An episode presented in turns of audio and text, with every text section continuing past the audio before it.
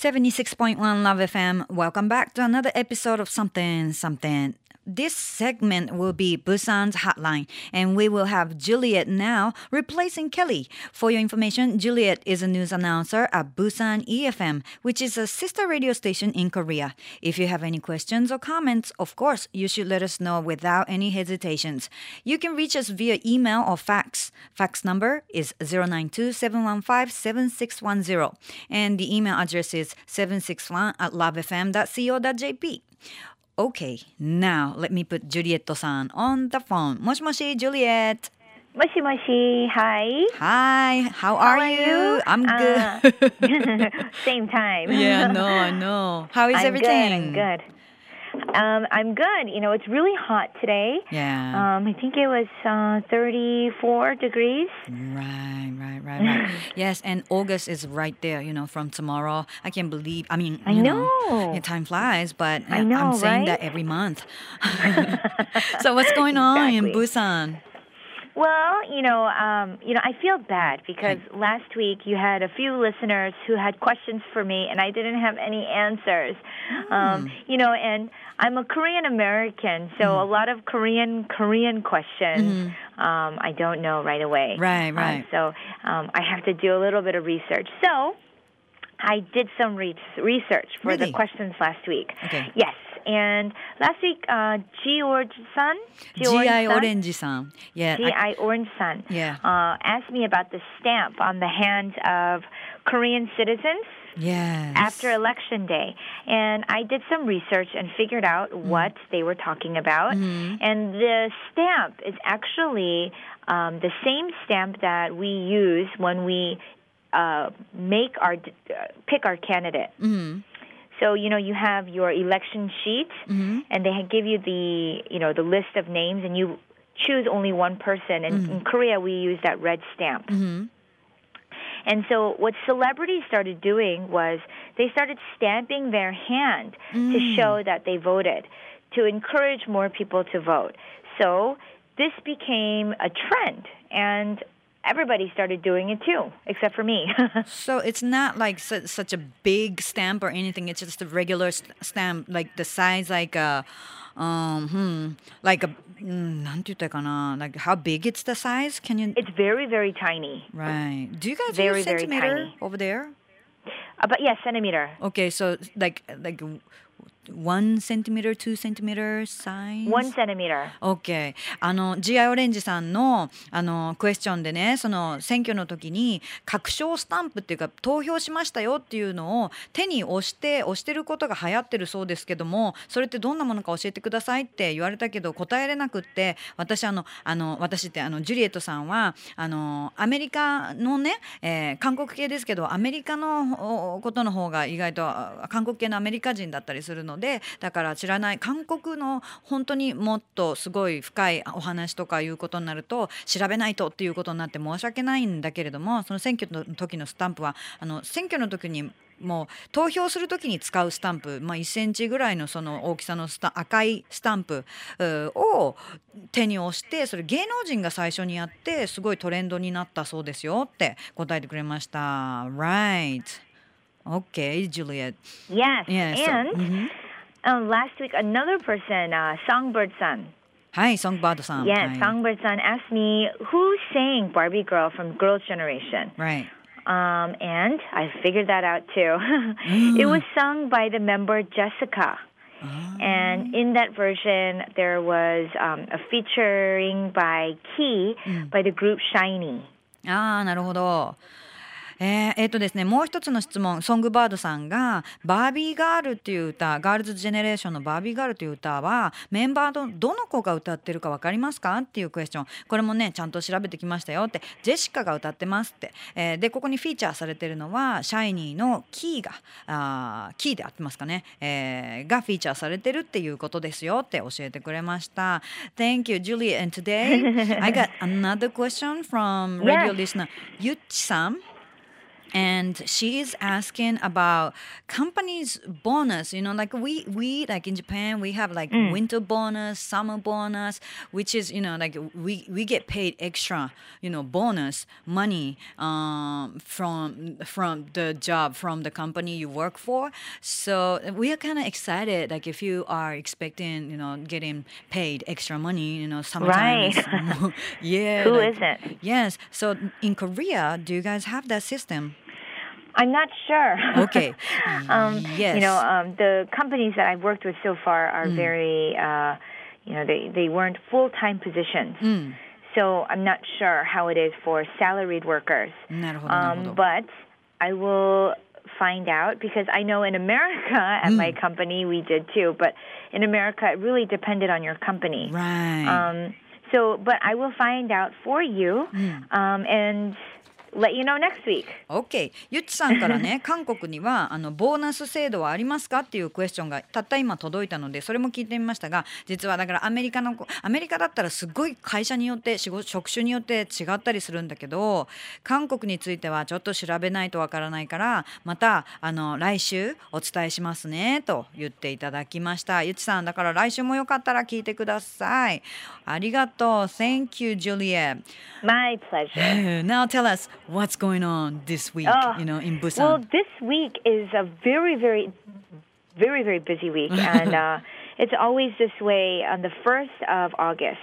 Um, but more specifically, uh, you know, we have, you know, have BEFM has our DJ festival Right. um, that's happening at Gwangan Beach, and it's coming up um, on Friday, so in two days. So everybody here has been really, really busy because on Friday, not too many producers will be in the studio. They'll be setting up for this event at the beach. Ah. So everybody's trying to get their work finished and ah, all these recordings, very very busy. Um, and actually, um, the DJ festival is kind of to start the Busan Sea Festival, um, which is being held at five beaches. And the Busan Sea Festival actually starts tomorrow. It's the first day tomorrow.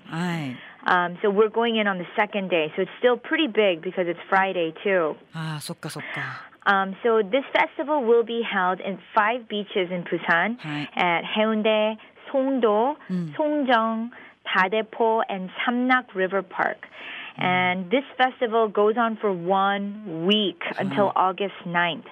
Um, so I was on the bus today, mm. and today's only Wednesday, mm. and Haeundae is packed. Yeah. so people are already taking their vacations. Uh-huh. Um, and they've all already started coming to Haeundae. Wow. Um, so um, that's one event that we have, and Right. also starting on Friday um, until Sunday is the 14th Busan International Rock Festival. Um, and so this is the longest running rock festival in Korea for 14 years. So um, then we have the Busan International hmm. Magic Festival, Hi. which starts on Friday as well and goes until Sunday. Uh-huh. And this is, you know, kind of self explanatory, but ma- magicians from all over the world um, are going to participate. Uh, maybe well over 20, 30 magicians will come. Yeah. So This weekend Right, right, is right. so, Busy so weekend. big. あのもう8月明日からねなりますけれどもあのすごく忙しい月になってまいります先日お話をしていただきましたあの DJ フェスティバルがらあのプサン EFM、えージュリエットさんが働いてるねプサン EFM のお関係で始まるとこうガンガンビーチである、えー DJ フェスティバルでプロデューサーとかみんな関係者がもうドタバタドタバタビーチとそのスタジオもうどっちかっていうとビーチにみんないてスタジオには残り少ないあのスタッフがみたいな状況になったりしてすごく忙しいそうですがそれから今週あの金曜日から5つのビーチで開催されるプサンの海フェス海フェスティバルが始まるのでこれヘウンデソンドソンジョンタデポアンドサムナック、えーリバーサイドパークで開催される海フェスが忙しいですねって。で8月、えっと、といえば、えー金曜日もうちょうどあさってから、えー、14日までプサンインターナショナルロックフェスティバルも開催されます。これも14回目ということでだいぶね長く続いてきているんですがこれもあるのが盛り上がるしそれからプサンインターナショナルマジックフェスティバル国際マジックフェスティバルが同じく金曜日からこれは日曜日まで開催されるそうなんですね。でこちらでまあ世界中のマジシャンがやってくるという見どころたくさんのイベントがあるんですね。行かれますか？Uh, you know, a, a guy standing in, in front of me out, outside the studio saying like uh-huh. he, he he has been to or he's going to Korea. Uh, yeah, he's showing me his passport. so that was cute.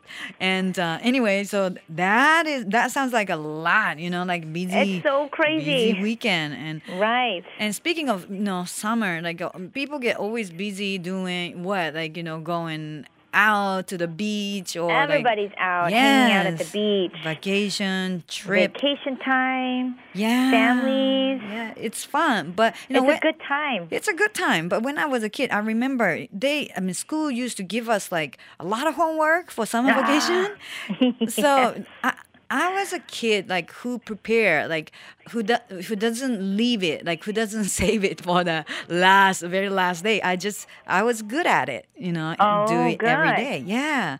So I wonder, do you have any memories of homework for summer vacation? Well, Sach, maybe you'll be very envious of me because I went to an international school, so mm-hmm. our curriculum was very westernized. Right. So they didn't give us any summer assignments. Mm-hmm. None. And mm. on top of that, our summer was three months long. so we had three months of playtime. I see. Um, but now I teach children who attend Korean schools. Mm. So I'm starting to understand the Korean school system a lot better. Mm. And um, they also have summer assignments that they're not happy about. Um, and just like when you were young. So my students complain about it all the time because on top of their school homework in every subject, maybe mm-hmm. like 10, 12 subjects, mm-hmm. um, parents like to send their children to academies, mm. um, like after school. It's like a school after school, right? Mm-hmm. And usually there are summer intensive programs um, because their summer vacation is only one month. So mm what parents do is send their kids to their academies for right. about six hours a day. My goodness. I know. And so, of course, when you go to school, you're going to get homework. So these academies give them homework too. Okay. On top of six hours of going there. Wow. Um, so, to answer your question, yes, these poor, poor children have tons of homework on this wonderful summer vacation. Okay.